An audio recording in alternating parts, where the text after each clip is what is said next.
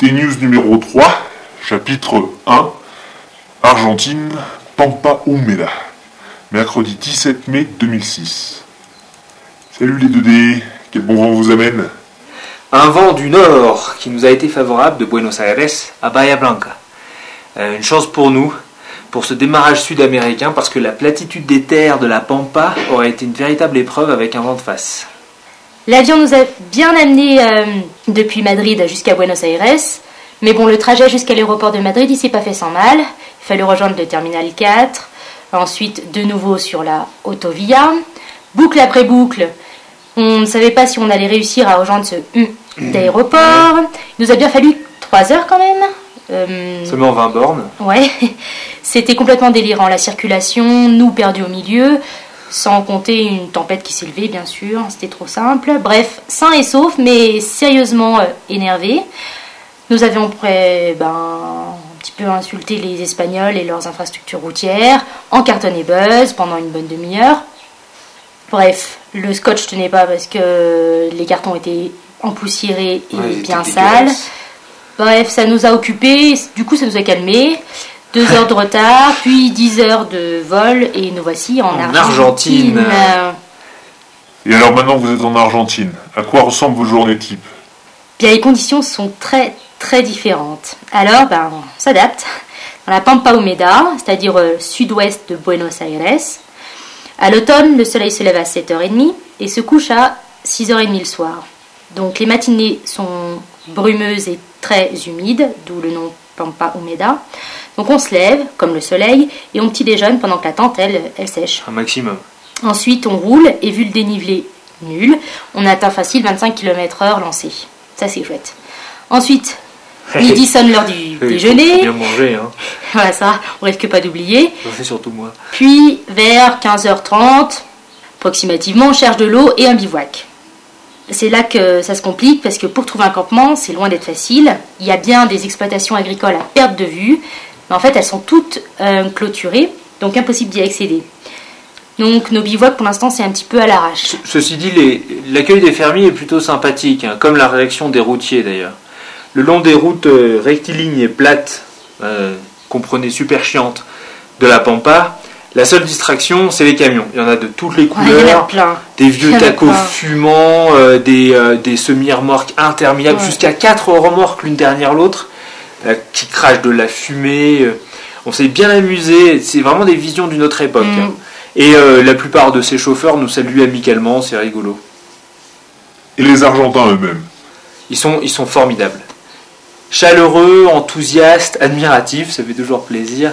Ils sont aussi pleins de recommandations et de bons conseils, et prolixes, que de questions, surtout de la part des routiers, Ouais, qui semblent euh, reconnaître en buzz euh, leur version euh, cycliste. On me demande la durée de vie des pneus, le poids du chargement, la vitesse moyenne. Toutes les questions sont orientées vers le rendement du véhicule. Ouais, ils sont dire. complètement fascinés par le, par le vélo. Puis les Argentins, ils sont très euh, tactiles. Ils osent pas trop toucher le tandem, mais ils nous font la bise, ils nous tapent dans le dos, ils nous prennent le bras. Euh, cette manière de, de serrer le bras avec force, euh, ça me rappelle mon grand chef qui se reconnaîtra et ça me fait très plaisir. Quel parcours avez-vous effectué jusqu'ici? De Buenos Aires, on a pris direction plein sud, l'objectif étant la Patagonie. Si c'est possible, bien sûr, Ushuaia. Une première nuit chez Luis, Damien vous en reparlera plus tard, nous voici de nouveau en selle. Donc pendant 4 jours, le décor varie peu, voire pas, mais pour nous c'est quand même le dépaysement, les habitations, certaines franchement imposantes, d'autres euh, c'est plutôt des baraques de tôle. Les voitures, comme on n'en voit plus rouler en France, comme des Peugeot 504, Elle était belle la 504. des Peugeot 504 C'est Peugeot. d'ailleurs, Renault 7, euh, les commerces, ou on peut appeler plutôt échoppe. Et je commence à sentir très vite les difficultés techniques qui sont nouvelles pour nous. Par exemple, se réapprovisionner en eau et trouver des bivouacs hors de vue. Bon, après, on a pris le train de Las Flores à Bahia Blanca. On a pris euh, un train de nuit, forcément, ça aurait été trop facile. Euh, parce que, bon, la pampa, qu'on pourrait bien appeler la pamplate, c'est un répétitif euh, difficilement imaginable. Bon, au-delà de telles considérations, euh, euh, les trois mois de résidence accordés par les autorités argentines sont bien trop courts pour pédaler le long des 3800 km de Buenos Aires à Ushuaia et ensuite remonter au Chili. Donc, fort de ce prétexte diplomatique, on a décidé de tester les trains argentins et avaler 500 bornes. On a pu du coup traverser de part en part cette Pampa Humeda, une province argentine qui est accessoirement grande comme la France, intégralement occupée par des élevages gigantesques et des terres agricoles grandes comme des départements. C'est vraiment une toute autre échelle. Ici, entre deux villes, il nous faut avaler 50 ou 60 km de ligne droite, bien souvent. Si nous quittons la route pour aller demander l'hospitalité d'un fermier, bah, parfois il faut aller chercher sa maison à plusieurs kilomètres, voire dizaines de kilomètres à l'intérieur des terres. Le climat est pas mal contrasté. Tous les matins, c'est la brume qui envahit les terres, et puis euh, le soleil euh, la chasse en une heure, et la journée est très sèche et chaude, même en cette fin d'automne. Bonne ou mauvaise expérience? Que te dire? On l'a choisi, on savait bien que ce serait pour le moins euh, inconfortable ce train. On a filmé d'ailleurs, pour que vous vous fassiez une idée, parce que les trains argentins, ils sont un peu pourris. Hein. Ils se traînent à une allure déplorable, ils sont bondés et en plus ils puent. on s'attendait pas vraiment à autre chose, hein, ceci dit, et puis on a pu embarquer tout notre barda, et même après 4 euh, heures debout entre deux wagons, dégoter deux places assises. Ah, les fauteuils sont très confortables en revanche, hein, en comparaison des banquettes euh, rectilignes SNCF sur lesquelles il est impossible de fermer l'œil. il n'a pas été vraiment question de dormir, vu qu'une euh, une attente permanente, une attention permanente est nécessaire pour ne pas se faire dérober ses affaires. Et d'ailleurs. D'ailleurs, on avait laissé la sacoche de sel, la sacoche qui va sous la selle de Damien, elle contenait que quelques vis et des piles rechargeables. Généralement, on met l'appareil photo dedans, mais là, heureusement, on l'avait avec nous. Et donc, cette fameuse sacoche arrivée à Bahia Blanca, plus, de, plus de sacoche. Plus de Fagnon Lions Club non plus d'ailleurs. Je sais pas pourquoi. Hein. Moi qui suis d'un naturel plutôt confiant, ça me rend très perplexe. Parce que la sacoche, je peux encore comprendre. Même si les cyclistes, on n'en a pas croisé des masses. Ouais, à qui la vente cette sacoche, on ne sait pas. Mais le drapeau, enfin, c'est, je pense que c'est plus du vandalisme que du vol. Des anecdotes euh, cocasses? Bah, Notre première nuit en Argentine était pas mal. Euh, on s'est arrêté en suivant le flair de D1 dans une ferme et on a demandé si on pouvait planter la tente. Bon, en fait, de plantage de tente, le fermier, Louis, nous a ouvert une de ses étables et prêté un local avec euh, une douche et des matelas pour dormir. Il nous a invités à boire le maté avec sa femme et ses deux filles, prêté son ordinateur pour consulter nos emails, toujours un bonheur de recevoir de vos nouvelles d'ailleurs, hein. et puis offert des mandarines, je pense au moins pour euh, une semaine. Et ensuite, euh, à la station de service El Cholo, on a passé deux jours, on, cherchait en fait un, routier en partance pour le sud, toujours le même prétexte diplomatique qu'on a expliqué plus tôt, pour nous faire avancer en direction d'Ushuaia. Et puis, j'ai aidé deux gars à pousser leur fourgonnette, elle était tombée en panne. ils m'ont remercié avec 2,5 kg de pain. Ce qui me fait remporter le concours de gagnage de pain contre Delphes, qui elle ne s'est fait offrir que 4 baguettes, 800 grammes. C'est vraiment nul. Hein. Mais en même temps, euh, Delphes nous a obtenu deux douches brûlantes gratuites après la nuit en train, ce qui est hors concours, hein, on va dire. Comme nous ne connaissons pas la discrétion, autre anecdote, nous sommes fait attraper par l'opportuniste journaliste local de San Miguel del Monte. On a répondu à quelques-unes de ces questions, mais on a dû décliner une interview radio parce qu'on ne savait pas quoi faire de notre tandem. Et sinon, comment se porte votre entente? Dans ce genre d'aventure, on apprend beaucoup sur soi et beaucoup sur l'autre. On peut difficilement cacher ses petits travers. Moi, je me redécouvre stressée, inquiète, du coup stressante, étourdie. Bon, j'ai résolu mon problème de je ne retrouve plus mon porte-monnaie, tu vois ce que je veux dire, Pierre.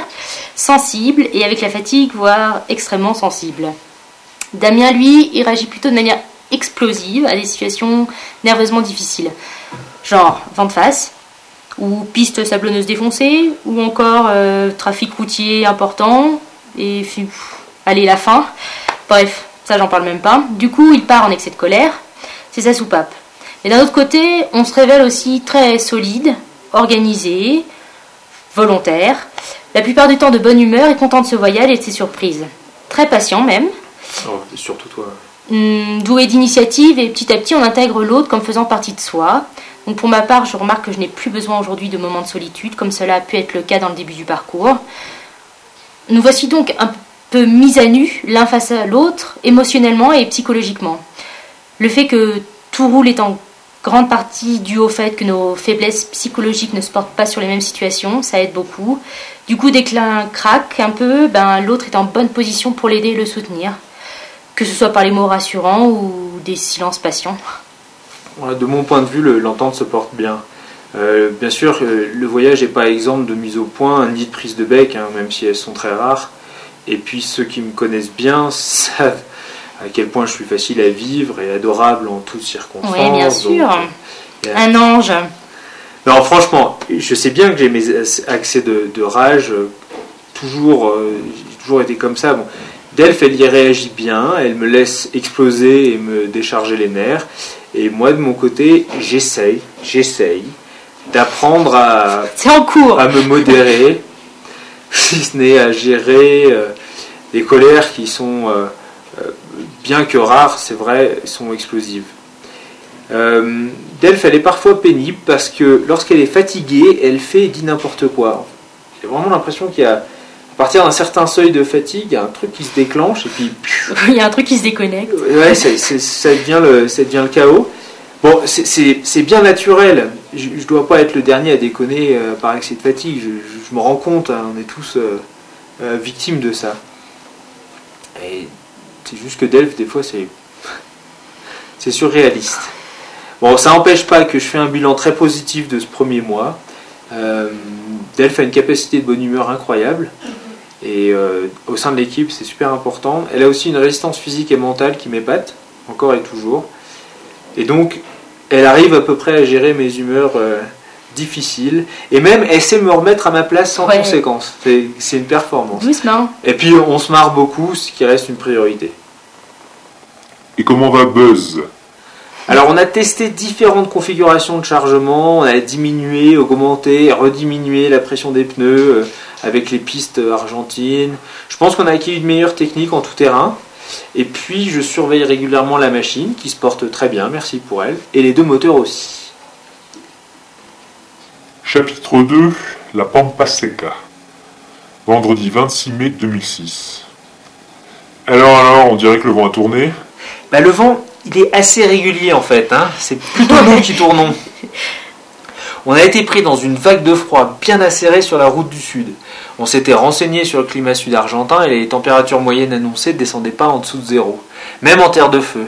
Du coup, on espérait rejoindre la Patagonie. Mais après trois nuits à moins 6 degrés dans la tente, d'après ma montre, et ce 3000 km au nord d'Ushuaia, on a décidé qu'on n'était ni des vikings ni des gaillards comme notre pote Gaëtan qui a affronté sur son vélo moins 30 degrés dans le nord canadien. disons que dormir par ce froid, ça se fait bien, on a du bon matériel, tente comme duvet.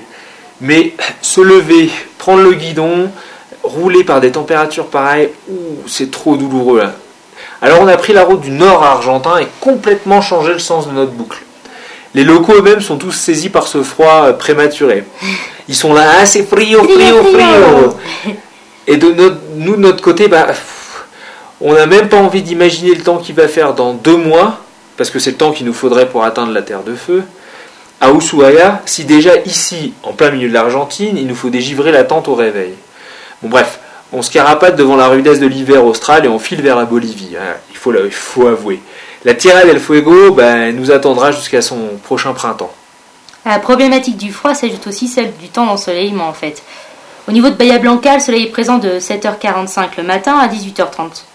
Et nous, on a déjà perdu 1h30 de temps d'ensoleillement depuis Buenos Aires, qui était juste à 800 km. Donc si nos calculs approximatifs sont bons, à Ushuaia, il doit y avoir 6 heures de moins, c'est-à-dire 5 heures par jour. C'est pas réaliste de progresser dans de telles conditions. Très juste. Donc moralité.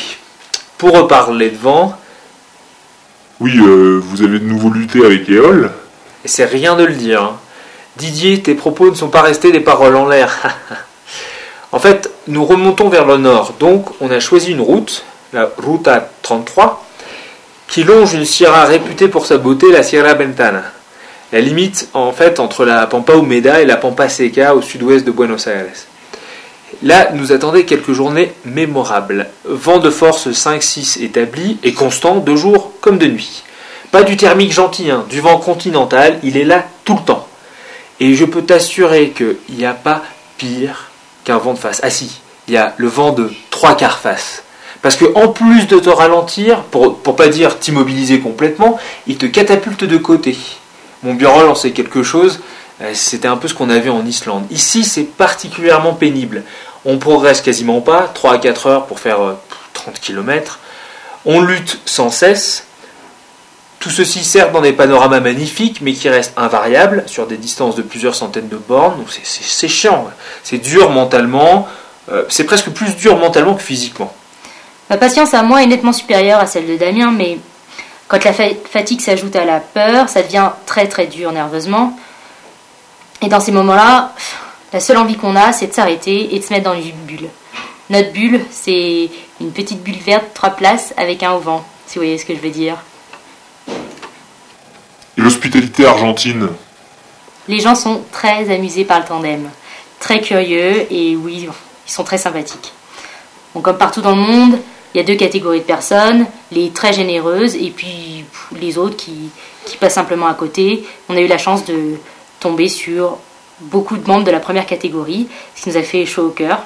La famille Fernandez, par exemple, à qui on demande de l'eau et un endroit pour camper, et qui nous laisse une chambre et nous héberge en toute simplicité. Moi, je ne sais qu'en dire. Franchement, je suis bluffé. C'est, je crois que c'est une grande leçon d'humanité. Je pense à ce papy là, Enrique, qui passait la surprise de nous voir débouler parmi ses poules et ses chiens, nous a installés à l'abri du vent, nous a servi pain, saucisson, mmh. bananes, limonade. Et il y avait aussi un employé de station-service qui s'appelait Fabian, euh, qui tout naturellement m'a emmené euh, en voiture en ville pour faire nos courses, euh, qui a patienté gentiment à la sortie du supermarché. C'est des gens chez qui l'entraide et l'hospitalité semblent être une évidence. Et la nourriture locale alors Est-ce qu'on peut en parler un peu? Ah bah oui, à manger on peut toujours en parler. Enfin le mieux c'est pas d'en parler, c'est de le faire. Hein. En fait ici c'est les rois de la charcutaille. Il y a des saucissons en pagaille, ils sont super bons. Pas mal de variétés de fromage également pas toujours discernables les unes des autres. Et puis euh, des fruits, des beaux fruits. Les oranges sont très bonnes. Des biscuits secs, mille une sortes. Et le maté, bien sûr. Et le queso. Bon, je ne désespère pas de retrouver ce petit goût de France, le pays des fromages qui puent. pour l'instant, bon, le queso d'Argentine, c'est pas le fromage de France. Hein. C'est plus industriel que remarquable. Même s'il me semble toujours euh, qu'il n'y a pas assez à manger. Parce que j'ai tendance à avoir besoin de grosses, grosses quantités. On a convenu avec Delph en fait que je devrais assumer 75% du budget nourriture et elle euh, seulement 25%. Ce qui paraît naturel euh, vu les quantités que je mange. La dernière expérience, euh, une soirée hamburger maison avec un camionneur de passage, Marcos, que j'ai mmh. croisé en sortant de la douche sur une aire de camping et de service pour routiers. On a passé un après-midi avec lui à une fête locale et le soir venu, on s'est fait des hamburgers sur son réchaud Oh, j'ai rarement autant apprécié de manger un hamburger. Enfin, quand je dis un, je pense que j'en ai mangé quatre ou cinq, je sais plus. Enfin, beaucoup. Marcos aussi, il a dévoré. Ouais, ouais, la bonne hein. excuse. Hein. Il pédale pas, Marcos. Marcos Un camionneur En résumé, après une première expérience à Bahia Blanca avec un Chilien camionneur qui se proposait de nous emmener en terre de feu, qui après trois jours d'attente, Los Papeles, Los Papeles, qui nous disait n'est jamais reparu, nous avons cru de nouveau en Marcos, un Argentin fort sympathique, qui lui parlait déjà de nous inviter chez lui pour manger la carne et l'asado. C'est la spécialité locale de viande grillée. On a passé un bon moment, mais le lendemain, ben, plus personne n'était au rendez-vous. Donc un peu de désillusion sur les camionneurs argentins. Ceci dit, on le prend, prend avec philosophie et on n'est pas dénué de chance non plus, donc il n'y a pas de souci. Mais au fait, euh, vous êtes où là? On est à Pigoué, ça s'appelle. Et on vient de passer une après-midi un peu folle. En fait, on l'ignorait complètement, mais cette bourgade est une ancienne colonie française, Aveyronnaise pour être précis. On est arrivé ici euh, avant-hier, et après nos journées face au vent, euh, on était crevés. Suite à la deuxième déconvenue côté camionneur, en plus, comme Dave l'expliquait, on s'est dit qu'on allait mettre le paquet pour bénéficier d'un peu d'aide. On a 3000 km à faire pour passer en Bolivie et seulement 3 mois. Donc tout faire en tandem, c'est pas raisonnable. Bon, moralité, on a déambulé en ville avec le tandem et un petit programme en tête. D'abord la radio locale, afin de passer une annonce pour solliciter l'aide des usagers de la route. Peut-être trouver un véhicule qui nous emmène le plus au nord possible. Les bus, ils veulent pas prendre le tandem. Les trains, euh, on a déjà vu ce que ça donnait. Et je me suis retrouvé derrière le micro en direct à dialoguer dans mon espagnol euh, très libre et personnel avec l'animatrice et à raconter ma vie. Euh, Là-dessus, deux jeunes qui écoutaient l'émission dans leur pick-up ont Ouais, débarqué. C'était fou. Ils étaient complètement ahuris. Ouais. Et euh, Spectaculaire. la bici en nous disant euh, d'aller faire notre numéro 4 pâtés de maison plus loin parce qu'il y avait une télé locale, Canal 4. Aussitôt dit, aussitôt fait, nous voilà interviewés et filmés dans la rue, le tandem et nous. Toujours en espagnol, bien entendu, hein. j'ai aucune idée de l'effet que ça leur fait de m'entendre, mais apparemment on se comprend. Pour finir, Ça les amuse au moins. Ouais, ça les amuse. Pour finir sur les recommandations de l'animatrice radio, on a fait un crochet par le périodique de la ville, El Reflejo. Et là, pour clore en beauté notre série d'interviews, le reporter a appelé Monsieur le maire, qui est venu nous chercher pour nous emmener à notre hôtel, chambre généreusement offerte par la municipalité de Pigoué. Et je suis présentement assis sur le lit matrimonial, Mhm. tout nu, en attendant des... Matrimonial, c'est comme ça qu'on- qu'ils disent en espagnol, hein. Mm. Donc tout nu en attendant d'aller prendre euh, un bon bain chaud. Parce que ce soir on est invité à dîner. Ah oui, j'oubliais. La charmante Caro de l'office de tourisme, qui parle un français délicieux, nous a invités à dîner en sa demeure. Donc la journée restera dans les annales. Bon, euh, je vous laisse là, le bain va refroidir. Euh, quelques chiffres avant de partir 1890 km. 5 hamburgers, allez ok, j'avoue. Deux nuits chez l'habitant. Deux interviews dans des journaux locaux. 25 km en 4 heures sur du plat. Merci le vent. Trois pastilles vidéo. Deux lapins posés par des camionneurs. Et deux petites nuits à moins 6 degrés.